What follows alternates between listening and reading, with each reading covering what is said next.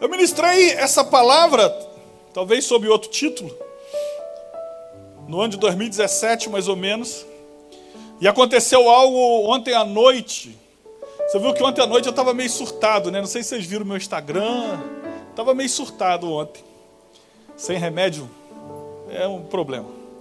Aí teve um dia que uma irmã chegou para ela e falou assim: Como é que foi o negócio do remédio, Ney? Tadinho, você não deu remédio para ele? Perguntou para Raquel. A pessoa levou a sério, a gente brinca, né? Estou sem remédio. Mas aí foi um dia muito fantástico ontem, sabe? Fiz a minha oração de manhã, depois a gente saiu, fomos tratar dos nossos assuntos e depois passamos o dia em família. É, foi um dia muito agradável. Quando terminei o dia jantando lá em Itaipava, é, jantando lá em saí lá umas dez e meia da noite. E quando eu estou voltando para casa na BR, irmão, inacreditavelmente, indo para Petrópolis, o cara na contramão, mas vindo a toda, e não é no cantinho lá, no. Como é que chama? No acostamento, não. Aqui do lado do guarda-rei. E eu estava passando na Ford ali em cima, e como ali é alto, lá no final da curva, lá embaixo, perto da feirinha, eu estou vendo um carro vindo, mas sabe aquela ilusão de ótica que você acha que ele está na mão dele, mas parece que está na tua? Aquela coisa que acontece normal, eu nem comentei com a Raquel, acho que o cara está na contramão. Eu fui seguindo e prestando muita atenção, e ao mesmo tempo já fui indo para o do lado, e meu irmão, inacreditavelmente, daqui a pouco a gente cruza. Foi um negócio de maluco, a gente ia bater de frente. Maluco. Eu fiquei assim, não deu tempo de ter susto, não deu tempo de virar direção. Foi um negócio assim, um livramento tão suave de Deus. Pensa num livramento suave, aquela coisa que não tem susto, não bate coração, nem depois, nem antes, rápido, não tem essa coisa. Porque quando eu vi, naturalmente eu fui para a pista de lá e de repente eu consegui acreditar que estava porque a gente cruzou. Negócio assim, surreal. Dez e meia da noite, mais ou menos. Fiquei tão assim, não acreditando no que aconteceu, que só mais lá na frente, naquele posto BR, que eu falei, cara, eu tenho que fazer alguma coisa. E esse cara vai bater em alguém. E não estava devagarzinho. E liguei para a Concer, avisei a Concer, eles acionaram a PRF, dali para lá não sei mais o que, que aconteceu. Hoje de manhã, quando eu acordei, eu falei, nem, sabe qual a sensação que eu tenho? Que a gente não viveu aquilo. Que foi invenção da nossa cabeça, porque foi tão surreal e naquela hora veio um texto na minha mente.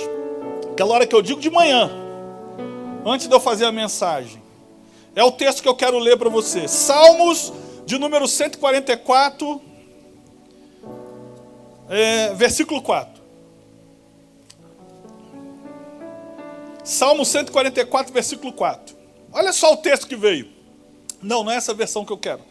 Troca ela que ela fala assim: o homem é como um sopro Olha lá, o ser humano é como um sopro.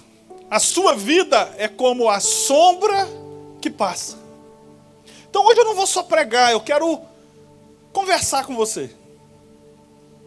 Olha só, a vida, o homem, algumas versões vão dizer a vida, mas aqui o ser humano é como um.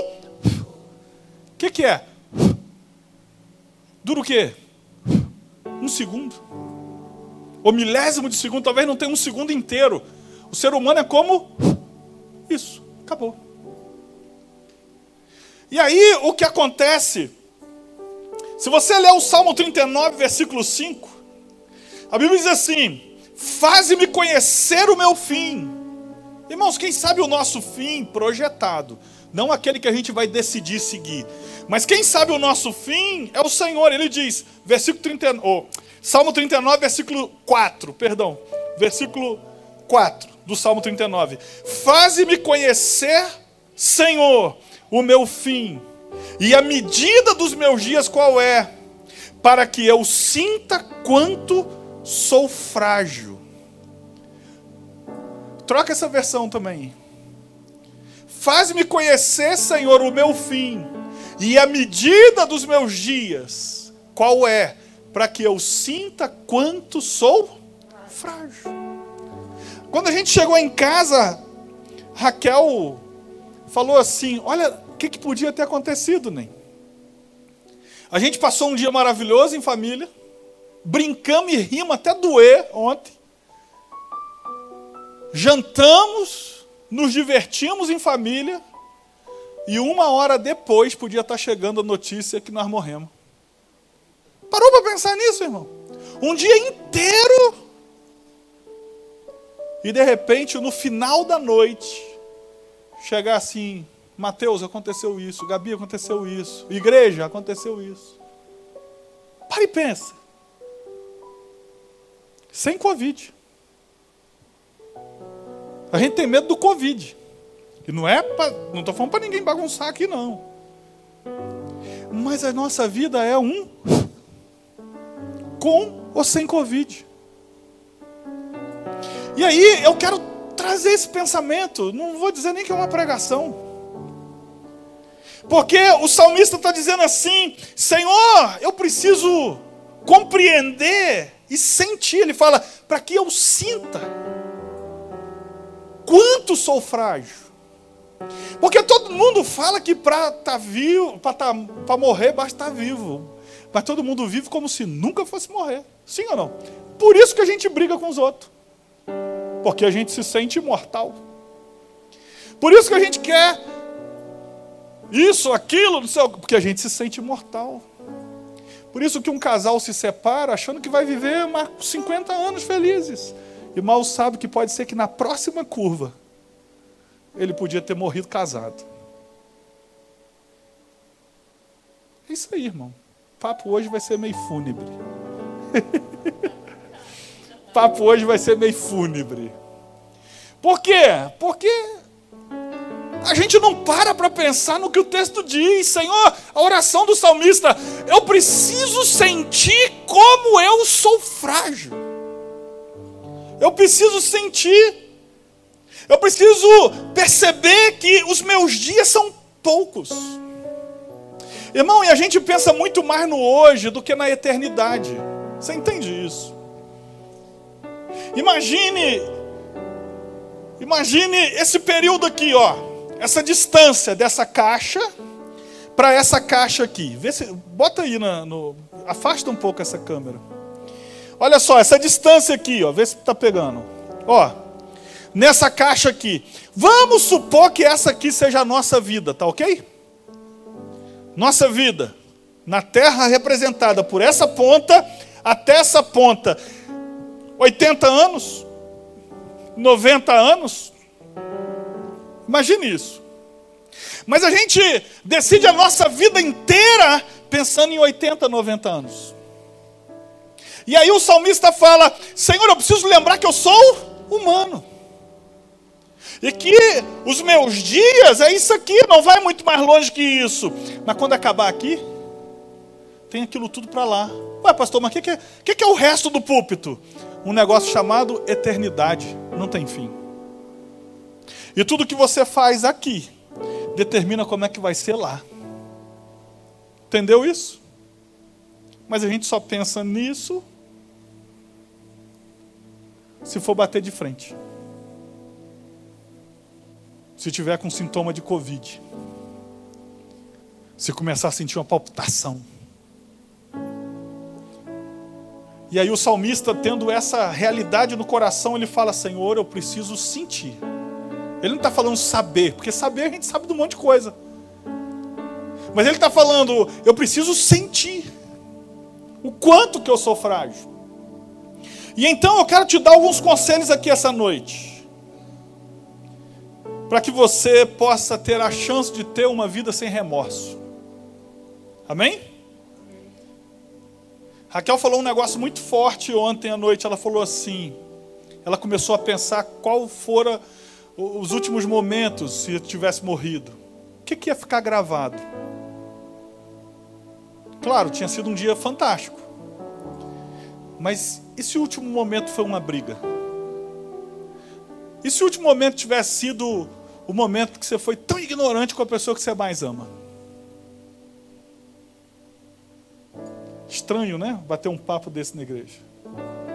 Mas olha só, então eu quero te dar alguns conselhos para a gente ter uma chance de uma vida sem remorso. Primeiro conselho, Evangelho de Lucas, capítulo 15, versículo 18. Eu cheguei ali, chegou um um grupo ali atrás, né? Uns irmãos ali. Falei, rapaz, quase que você tem que arrumar um pastor novo, hein? Olha só, Evangelho de Lucas 15, versículo 18, diz assim. E logo agora que eu estou ficando bonito, irmão. Aí não, né? Aí, tá vendo? Você sempre foi lindo. Por isso ganha presente, entendeu, irmã? Olha só. Lucas 15, 18. Levantar-me-ei e irei ter com meu pai, e dir-lhe-ei: Pai, pequei contra o céu e perante ti. Já não sou digno de ser chamado teu filho. Faze-me como um dos teus trabalhadores.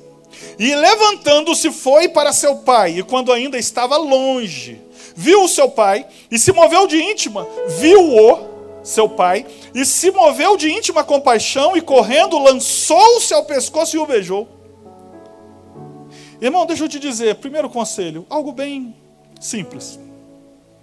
Conserte o que precisa ser consertado. Primeiro conselho que eu quero te dar hoje, para uma vida sem remorso. Conserte o que precisa ser consertado. Olha o que, ele está dizendo: levantar-me-ei é uma intenção. Levantar-me-ei e voltei com meu pai. Isso aqui é o filho pródigo, que virou para o pai e falou: Pai, me dá a minha parte da herança, que eu vou embora. E você sabe que para receber herança precisa de quê? Que o pai morra. Então ele está dizendo: Eu prefiro andar sozinho do que andar contigo. Imagina as últimas palavras desse cara para o pai. Aí, só que depois que tudo começa a dar errado, ele chega no estágio lastimável e a Bíblia fala que então ele tem essa atitude, uma intenção: levantar-me-ei e voltar com meu pai. Mas, meu irmão, tem uma frase, um ditado popular que diz que de boa intenção o inferno está cheio. De boa intenção o inferno está cheio. Não adianta, ah, mas a minha intenção, o que vale é a sua atitude. Repita comigo: a minha atitude vale mais do que a minha intenção. Eu não tive intenção, mas se a atitude feriu, é isso que valeu. Eu não tinha intenção, mas a atitude é que faz prevalecer o efeito e não a sua intenção. Então, quando esse filho pródigo diz: Levantar-me-ei, ele agora está com a intenção de consertar aquilo que ele estragou. Mas aí é que vem o detalhe: as nossas intenções não consertam nada, o que conserta são as atitudes. Ele primeiro disse: Eu estou com a intenção de ir lá pedir perdão para o meu pai e falar com ele: Pai, agora eu estou disposto até ficar como empregado teu, mas eu quero viver debaixo do teu teto, debaixo das tuas ordens. Você entendeu isso? Só que aí essa intenção, ele vai transformar ela em atitude. Ou seja, ele tem a intenção, passa-se o tempo e ele toma atitude. E aí, quando ele chega para se consertar com o pai, o pai tem uma reação diferente, porque esse pai aqui representa Deus, e o filho pródigo representa eu e você. E a Bíblia diz que esse pai tem uma atitude inesperada. O quê? Não, eu estou feliz. Meu filho estava morto. Porque na verdade o filho matou o pai vivo. Mas meu filho estava morto e reviveu, ou seja, eu tenho uma segunda chance. Eu quero dizer uma coisa para você: todos nós temos uma segunda chance. Todos nós. E aí a Bíblia diz que o pai fala: não, vamos fazer uma festa. Bota roupa nele de filho. Coloca anel nele de filho. Coloca sandália nele de filho. E aí, lógico, o irmão dele fica chateado e aí é outra história. Mas, irmão, preste atenção. Primeiro conselho: conserte-se com quem tem que se consertar. Porque a gente não sabe o que vem na próxima curva. Posso ouvir um amém? amém. Segundo conselho. Segundo Reis 4,18. Acho que vai ter um monte de marido e mulher ganhando presente aí. Segundo Reis 4,18. Segundo Reis 4,18 diz assim. E crescendo o filho, sucedeu o quê? Um dia saiu para seu pai, que estava com os segadores, ou seja, os o cara da colheita. E disse a seu pai: Ai, a minha cabeça, ai, a minha cabeça. Então disse a um moço: Irmão, preste atenção, vocês não acharam isso aí, não ou eu que dei errado? Segundo Reis 4,18? Tá certo? Então coloca no telão aí para mim. Deu ruim aí? Porque tem um negócio que eu quero chamar a atenção aqui. Bom, então vamos lá. Segundo Reis 4,18. E crescendo o filho, sucedeu que um dia saiu para ter com quem? Com seu pai, que estava com os segadores. O pai estava trabalhando na colheita, na, na, na seara dele. Aí ele diz, é, versículo seguinte: E disse a seu pai: Ai a minha cabeça, ai a minha cabeça. Então disse a um moço: Leva-o à sua mãe. E ele o tomou e levou a sua mãe. Esteve sobre os seus joelhos até ao meio-dia.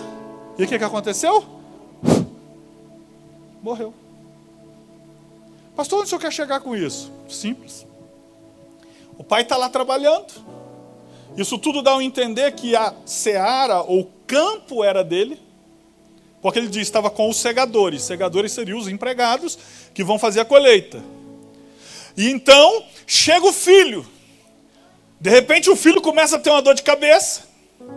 E ele começa a dizer: ai, ai, ai. O que, é que o pai faz? Chama qualquer empregado e diz: leva para a mãe. Só que o pai não sabia que meio-dia o filho ia estar morto. Segundo conselho para uma vida sem remorso: dê tempo às pessoas importantes da sua vida. Aí eu não estou falando só de filho. Dê tempo às pessoas importantes da sua vida. Se a gente olhar essa, essa, esse trecho da palavra de Deus, você concorda comigo que se esse pai soubesse que esse menino ia morrer, ele ia parar tudo e ir atrás? Sim ou não? Mas o problema é esse, irmão. Você nunca sabe o que vai acontecer. Sempre parece uma besteira. Sempre parece uma bobeira. Sempre parece assim: o que? Eu vou ficar engolindo esse sapo aqui? A gente não sabe o que vai acontecer depois. Aí, um dia Mateus acorda, tem alguns anos, Mateus acorda falando que está sentindo uma dor forte, igual se tivesse um carro parado aqui. Eu falei assim: bota a roupa aí, nós vamos no médico. Eu não tinha ido, saído para trabalhar, estava cedo. Eu falei assim: bota aí que nós vamos no médico. Fomos brincando, zoando um no outro, que já não estava mais com dor. E daqui a pouco a médica fala assim, lá no Santa Teresa, vamos ter que colocar ele na UTI. Está acontecendo alguma coisa no coração dele. E aí foi descobrir que entrou um vírus lá no coração e estava detonando o coração. Passei a, a, noite, né? Não, primeiro ele internou ou foi para UTI depois? Agora nem lembro qual foi a ordem. Foi para UTI primeiro. Depois foi para o quarto, passei a noite com ele, passava orando porque começava a dar dores horríveis. Mas a gente foi brincando, zoando um ao outro, no hospital, ficamos na espera zoando, dentro lá do coisa zoando, até a mulher falar: vamos ter que botar ele na UTI. Irmão, sabe qual é o nosso problema? A gente esquece como a vida é frágil. Como alguém acorda bem de noite, ou dorme bem de noite, e pode acordar mal de manhã, como aconteceu com Mateus. E aí, sabe o que acontece? A gente dá tempo para tudo e esquece de priorizar tempo para as pessoas mais importantes da nossa vida. E aí você coloque nesse rol de pessoas importantes quem é importante para você, porque talvez seja fulano ciclano, não sei quem, então não importa. Por isso que eu estou fazendo assim. Segundo conselho, se você quer ter uma vida sem remorso, dê tempo às pessoas importantes na sua vida. Vou te dar um exemplo que até é bom, não é nem ruim. Por exemplo, Mateuzinho foi lá para os Estados Unidos estudar dois anos. Aí depois casou. Aí uma vez que eu fui pegar um negócio lá que a gente usava quando ia ver televisão, tinha um carrinho que tinha um negócio lá de videogame também, eu fui puxar. Entrei naquele quarto vazio, irmão. Bateu uma tristeza na hora. Mas depois eu falei assim, ele lá nos Estados Unidos, falei, cara, ainda bem que eu tocava o terror com ele enquanto ele estava aqui. Até já grande. E pronto, aquela aquela tentativa de sensação ruim que quis entrar já saiu na mesma hora quando eu lembrei como é que a gente fazia quando ele estava lá. Você entendeu? Quebramos cama junto, brincando. Ra quase rachei a cabeça dele na parede. Irmão, nós temos história para contar com vontade. Desde quando era pequenininho até cavalo velho, assim. Uma muita zoeira. Mas sabe qual é o nosso problema? A gente inverte as ordens. A gente esquece que as coisas passam. Eu vejo às vezes mães, agora deixa eu puxar a orelha de mãe e pai aqui.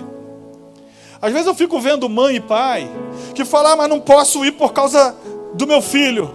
Irmão, isso vai passar e depois você vai querer tomar conta dele e passou. Pensa num troço que enrolava a minha vida, era levar Mateus no colégio. Não, o levar não, porque o levar era cedo, sete e pouco, era pegar no colégio, meio, meio dia e pouco. Estudava lá no IMEP. Pensa num troço que enrolava meu dia. Mas eu me virava e pegava o Mateus, e Raquel tinha carro. Me virava e pegava o Mateus, porque eu falava, vai ter um dia que eu não vou poder fazer mais isso.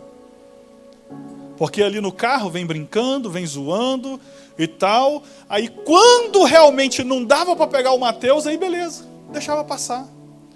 Aí depois ficam os pais tudo velho, arrependido, devia ter feito isso, devia ter feito aquilo. Sabe o que Deus está falando para você? Dá tempo de consertar, conserta de uma vez. Aí quer dizer, segundo conselho, eu não estou falando que eu sou perfeito, não. Eu só estou dando um exemplo bom. Se quiser o ruim, pergunta a Raquel. Olha só. Então, segundo conselho, uma vida para uma vida sem remorso, dê tempo às pessoas importantes da sua vida. Amém ou não? Sei que hoje vai ser culto de pouco amém. É, eu vou ter que implorar pelo amém. Né? Cavar uns amém. Olha só, terceiro conselho. Provérbios 13, 22. Provérbios 13, 22 diz assim: O homem de bem deixa uma herança aos filhos de seus filhos, mas a riqueza do pecador é depositada para o justo. Então vou ficar só com a primeira parte. O homem de bem deixa uma herança aos filhos de seus filhos. Aí vem uns pais, irmãos, que teve umas experiências ruins com os pais anteriores, porque assim, meu pai era assim, e você tem a chance de ser diferente. Ah, minha mãe era assim, então você tem uma chance de ser diferente. Não foi ruim para você, por que você vai repetir a dose? Não estou falando para mimar. Mateuzinho, com seis anos de idade, começou a trabalhar. Para mim, mas começou. Porque um dia eu estou lá, na mesma história de né, brincando, no seu, quando acabou que eu fui botar para dormir, eu falei, Mateuzinho, está na hora de você começar a trabalhar, cara. Eu tenho 11, eu comecei a trabalhar com 11 anos de idade. Ele falou, pai, mas quem vai me dar emprego? Eu falei, eu. E o que, que, eu vou fazer? Catar cocô do cachorro no quintal. Quanto que eu vou ganhar? Um real por semana. Porque eu tenho que aprender que quem é fiel no pouco vai ser fiel no muito. Ah, vocês estão achando que eu sou miserável. Eu estou ensinando o moleque. A Bíblia que diz, se é fiel no pouco, vai ser fiel no muito. E um real, ele está com 24. Um real com seis anos, era muito dinheiro. Irmão, só que o moleque começou a faltar. E a gente tocava o terror, brincava, mas não tinha moleza, não. Tinha que obedecer, essa história toda. Aí ele começou a faltar serviço. Chegava em casa, estava lá uns negócios estranhos. Aí um dia, chamei ele e falei, Mateuzinho, no mundo real, seis anos de idade. Falei, no mundo real, se faltar serviço, tem desconto. Então, a partir de hoje, Cada serviço que você faltar é cinco reais. Incentivador isso, não é? Incentiva a pessoa a trabalhar. E meu irmão, podia estar tá chuviscando, o menino estava lá. Pensa o menino trabalhador. Estava lá. Terceirizava, empreendedor. Terceirizava, né, Bia? Terceirizava, os primos queriam brincar, falava, não, nós temos então que limpar o quintal primeiro. Botava a galera para trabalhar em troco de brincar. Empreendedor, menino. Seis anos de idade. Botava a avó para trabalhar. Aquela merecia mesmo. Botava a avó para trabalhar. Cara, e o, e o menino, eu não sei quem ele puxou. Aquele vídeo que vocês viram lá é um pouquinho da verdade do dia a dia nosso. Aí o que acontece? Não sei quem ele puxou. A, a minha sogra é toda estranha, né? É sogra. Aí Cara, ele ia catar, ela, vó, vão me ajudar. Aí a avó chegava, ele ficava assim. Aí a velha quase vomitava, ficava fazendo isso o tempo todo. Irmão, seis anos de idade, não teve moleza. No sentido assim, de aprender. Fizesse malcriação, pau quebrava, irmão. Agora, tá aí. Agora, aqui diz assim: o homem de bem deixa uma herança aos filhos dos seus filhos. E aí eu cansei de ouvir assim: não, ele que rale. Ele que trabalhe, porque eu fiz a minha parte. Como se dá estudo é fazer a parte. Como dar comida é fazer a parte. Eu fiz a minha parte, eu tive que lutar, meu pai não me deu moleza. Irmão, terceiro conselho para uma vida sem remorso. Pense no futuro daqueles que você ama. Pense no futuro. Eu não estou falando para mimar nem botar numa redoma, porque a vida vai bater nesse menino com força. Agora, o que você passou, ele não precisa passar. Você sabe, o, o, o teu teto, teu teto que eu digo assim, onde a gente chegou, tem que ser o chão deles, para onde eles já podem sair dali. Você está entendendo? Nenhum filho de Davi teve que enfrentar Golias. Por quê? Davi venceu eles. Então, meu irmão, quando você vence, você está fazendo o quê? Pensando no futuro daqueles que você ama. Mas também não adianta fazer igual o outro texto que a gente leu, se matar de trabalhar, para o cara só lembrar uma coisa de você. Meu pai trabalhava muito, mais nada. Não adiantou. Ficou pela metade. Primeira vez que eu comprei um apartamento, sabe qual foi a minha maior satisfação? Porque eu já tinha minha casa. Mas sabe qual foi a maior satisfação? Eu falei, agora eu estou deixando alguma coisa para o Mateus. Porque a Bíblia diz que o bom homem é aquele que ajunta para os netos. Você está entendendo? A Bíblia está dizendo: o bom homem é aquele que ajunta para os filhos do filho. Então, meu irmão, tem guerras que o teu filho não precisa enfrentar porque você vai vencer. E cada gigante que você não derruba, você está deixando ele para o teu filho. Então, terceiro conselho: pense no futuro daqueles que você ama. Mas não só nesse sentido financeiro. Na hora de tomar uma decisão. Uma decisão que vai afastar a família. Uma decisão que vai criar uma ruptura na família. Sabe por que, que as pessoas se separam? Porque cada um pensa em si próprio, na sua própria felicidade. E como Deus me fez para ser feliz, que se exploda, o que, que os outros vão sentir? Aí, como a gente só pensa em nós, pouco importa. Isso é normal. Amigo, normal é o que Deus juntou não separe o homem. Esse é o normal. Você está entendendo? Então a gente tem que começar a olhar que se nós queremos dizer que somos bons, nossas atitudes têm que ser pensadas porque vai refletir nos nossos filhos, vai refletir na nossa esposa, ou da esposa vai refletir no marido. Então nós temos que ter isso em mente. O que? Pensar no futuro daqueles que a gente ama, não é só os nossos sonhos, não é só a nossa felicidade, mas qual o efeito sobre aqueles que me cercam e eu amo? Quarto conselho. Segundo Crônicas 21, 19. Irmãos, se alega que terça-feira tem terça da vitória. Nós vamos jogar a cadeira para cima, virar pirueta, mas hoje o pau está quebrando. Vamos lá. Segundo Crônicas 21, 19. E sucedeu que depois de muitos dias, e chegado ao fim de dois anos, saíram as entranhas com a doença, só fúnebre, né? E morreu de mais enfermidades. E o seu povo não lhe queimou aromas como queimara seus pais. Era da idade de 32 anos quando começou a reinar. E reinou em Jerusalém oito anos. E aqui vem a frase terrível. E foi sem deixar de si saudades. O pessoal, naquela época, tinha um negócio chamado é, carpideira, que era profissionais do choro que eram contratadas para chorar no velório. Ok? Nesse aqui, precisou contratar, não. Choraram com vontade, de alegria. Porque o texto está deixando claro que esse rei aqui foi. Esse é Georão. Sabe quem é o rei Georão? É o filho de Josafá. É o cara que reformou Israel, que levantou Israel. O filho dele fez uma lambança tão grande que quando morreu, a terra descansou. Quarto conselho: se você quer uma vida sem remorso, pense no que você vai deixar. Pense no que você está deixando. Porque, meu irmão, tem gente que se o cara falar assim, tô indo embora,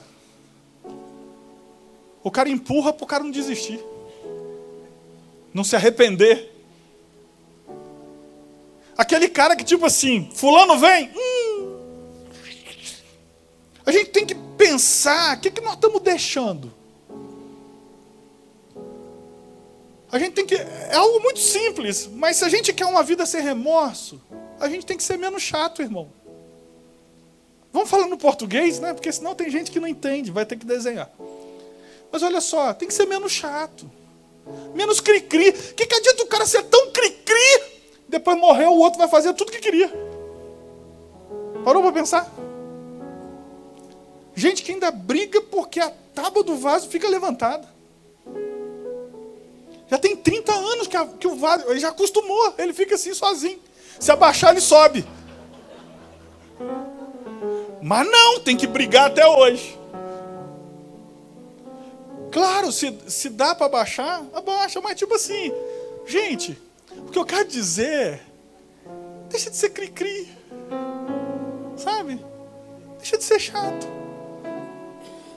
Meu pai é gente boa, só é chato pra caramba, gente. Não, não meu pai, pelo amor de Deus. Porque senão ele está assistindo lá, aí ele liga. Olha só, mas olha só, o cara já pensou ser lembrado assim? Não, fulano trabalhava bem, mas muito bem, mas pensa num cara insuportável. O que, que adiantou? Eu não estou falando que você tem que fazer as coisas relaxadamente, vocês estão me entendendo? Só que eu estou dizendo que tem coisa que dá para relevar.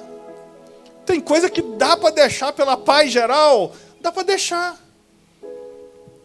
Então, quarta coisa, pense no que você está deixando. Quinta, 2 Coríntios 12, versículo 15. Olha o que Paulo diz: Eu, de muito boa vontade, gastarei e me deixarei gastar pelas vossas almas. Eu, de muito boa vontade, gastarei e me deixarei gastar pelas vossas almas. Simples. Quinto conselho: deixe Deus te usar. Tem um monte de gente perdida que a gente pode convidar para vir na casa do Senhor. Gente que a gente não pode convidar porque é do grupo de risco, mas pode mandar um link para ele para. Quanta gente aceitou Jesus por causa do link? Deixe Deus te usar. Pastor, mas o que, que eu sei fazer, meu amigo? Se você não sabe fazer nada, você está com um problema sério. Porque se você tem mão, se você tem boca, dá para fazer alguma coisa. Você não precisa saber mexer em câmera, a gente te treina. Não precisa saber cantar. Tem outros, outras funções. Mas a verdade é que nós falamos que somos um instrumento nas mãos de Deus, só não deixamos Ele tocar a gente. Só não deixamos Deus usar como ferramentas de transformação. Então, quinto conselho, pare e pense se você tem deixado Deus te usar. Às vezes com aquilo que você sabe, com uma palavra, numa pessoa dentro do ônibus, no emprego, no trabalho, num negócio. Irmãos, o texto, às vezes que as pessoas não entendem que a pedra vai clamar, é porque alguém não falou. Você está entendendo? Esse texto só se cumpre se a gente ficar quieto. Porque se a gente não ficar quieto, se a gente se entregar para Deus falar assim, Senhor, eu só posso servir uma vez por semana, uma vez por mês, duas vezes por mês, mas pode me usar as pedras não vão clamar. Por quê? Porque você está em ação. Então você quer uma vida sem remorso? Deixa Deus te usar. É como o profeta, a Bíblia diz: A quem enviarei? Ele diz: Eis-me aqui. O importante não é se você está treinado, é se Deus pode te usar, é outra história. Deus não usa gente pronta, Deus usa quem está disponível. E se você se colocar disponível, Deus vai fazer. E você mesmo vai se surpreender. Então, meu amigo, deixa Deus te usar. E para a gente encerrar, tem gente que está falando assim, graças a Deus. Evangelho de Lucas 16, versículo 22. Evangelho de Lucas 16, 22. Diz assim: E aconteceu que o mendigo morreu e foi levado para pelos anjos para o seio de Abraão, e morreu também o rico que foi sepultado. E no Hades ergueu os olhos, estando em tormentos, e viu de longe Abraão e Lázaro no seu seio, e clamando disse: Abraão, meu pai, tem misericórdia de mim. Só vou parar aqui. Abraão, meu pai, Deus meu, Deus meu, tem misericórdia de mim. Só que depois que passou dos, da caixa de som e virou para a eternidade. Porque depois que passou para a eternidade, aí não tem mais volta. Então, quinto conselho: busque a Deus enquanto se pode achar. É um texto. Busque a Deus enquanto se pode achar. Pastor, mas que hora que não vai poder? Depois que cruzou a linha. Enquanto você é ser humano, como o texto diz, me faça ver a minha fragilidade, você tem chance de buscar Deus, porque ali é o tempo que se pode buscar e achar. Porque passou dali, como esse texto diz. Até conseguiu falar com Deus, mas a resposta de Deus é: há um abismo entre nós, que ninguém passa daqui para aí, nem daí para cá. Então não existe purgatório, irmão. Não tem base bíblica para ter purgatório, porque o próprio Deus falou assim: não tem como passar daí para cá. Então não tem como pagar uns 200 anos para depois entrar no céu. A Bíblia mostra isso. Ainda disse mais: não tem como voltar para o mundo dos vivos. É Deus falando. Se você não acredita, eu não posso fazer nada. Mas a Bíblia diz: não tem como voltar, porque a outra proposta dele é: já que eu não posso passar para aí, manda alguém daqui voltar para contar para os meus irmãos como era, para que eles não venham para cá. Aí Deus falou: ninguém pode voltar. Lá eles têm os profetas, eles têm que acreditar neles. Irmão, sabe qual é o nosso problema? A gente busca Deus tardiamente. Uma frase de um amigo meu, o Bispo Jami. Repita comigo assim: ore oportunamente para não ter que orar desesperadamente. Olha, isso, ele tem anos que falou isso, eu gravei até hoje. Ore oportunamente para não ter que orar desesperadamente. Irmão, depois que cruzou da linha da humanidade, virou eternidade, não vai ter como buscar mais a Deus. Por isso o texto diz: busque enquanto se pode achar. Sabe, a gente prioriza tanta coisa. Eu estou falando a gente de modo geral, estou falando para um grupo enorme também na internet. Mas a gente prioriza tanta coisa na nossa vida. Estou falando de forma genérica, a gente prioriza crescer, prosperar e nada contra isso, eu também quero. A gente prioriza melhorar e isso, melhorar casa, melhorar carro, melhorar vida, melhorar viagem e buscar Deus. Não, graças a Deus você está aqui comigo. Eu só estou te fazendo uma reflexão, não te chamando a atenção. E buscar a Deus. Qual é a prioridade que tem da gente buscar a Deus? Se a gente tiver a consciência que, na verdade, tudo de verdade vem de Deus, Ele colocaria-se em primeiro lugar na nossa vida. Porque se é Ele que abre porta, se é Ele que me dá força para adquirir riquezas, diz a Bíblia, se é Ele que é o Deus que me sara, se é Ele que dá ordem aos seus anjos ao nosso respeito para nos livrar, você acha que ontem foi livramento de quê? Foi por acaso ou tinha exército lá naquela estrada? Da parte de Deus. Então, se eu começo a ter a consciência, eu quero prosperar, eu quero fazer meus negócios, Mas, primeiro lugar, é o que Jesus nos ensinou: buscai primeiro o reino de Deus e a sua justiça. E, depois que a gente faz isso, as demais coisas vos serão acrescentadas. Essa é a ordem, irmão. A ordem na vida de um crente deve ser: primeiro, buscar a Deus, se esforçar para estar com Deus, se esforçar para estar na casa de Deus, tudo para Deus. Por quê? O restante já vem, porque o texto é que prometeu. E quem falou ali foi Jesus. Então, amigo, eu quero te dizer uma coisa. Se tem alguém que tem que ter prioridade na minha vida, na tua vida, na minha casa e na tua casa, no teu emprego, no meu emprego, é quem está com a gente até quando a linha for passada para a eternidade. Muitos amigos nossos vão chorar muito nesse ponto aqui. Vão lembrar de como a gente foi bom se a gente não foi cri-cri. Vão lembrar de como a gente foi bom, de como a gente era parceiro, de como a gente orava, de como a gente era homem de Deus. Mas daqui para cá, irmão, ele não vai poder ir contigo. Mas a Bíblia diz que tem um advogado diante de Deus, Jesus, o justo. Esse nos defende. E quando você e eu estivermos diante do trono de Deus, Ele vai estar lá para mostrar o sangue dele sobre a tua vida e dizer: Ele pode entrar, porque Ele é bendito de meu Pai. Talvez Ele mesmo vai dizer para você: Vinde receber por herança aquilo que está preparado desde a fundação do mundo.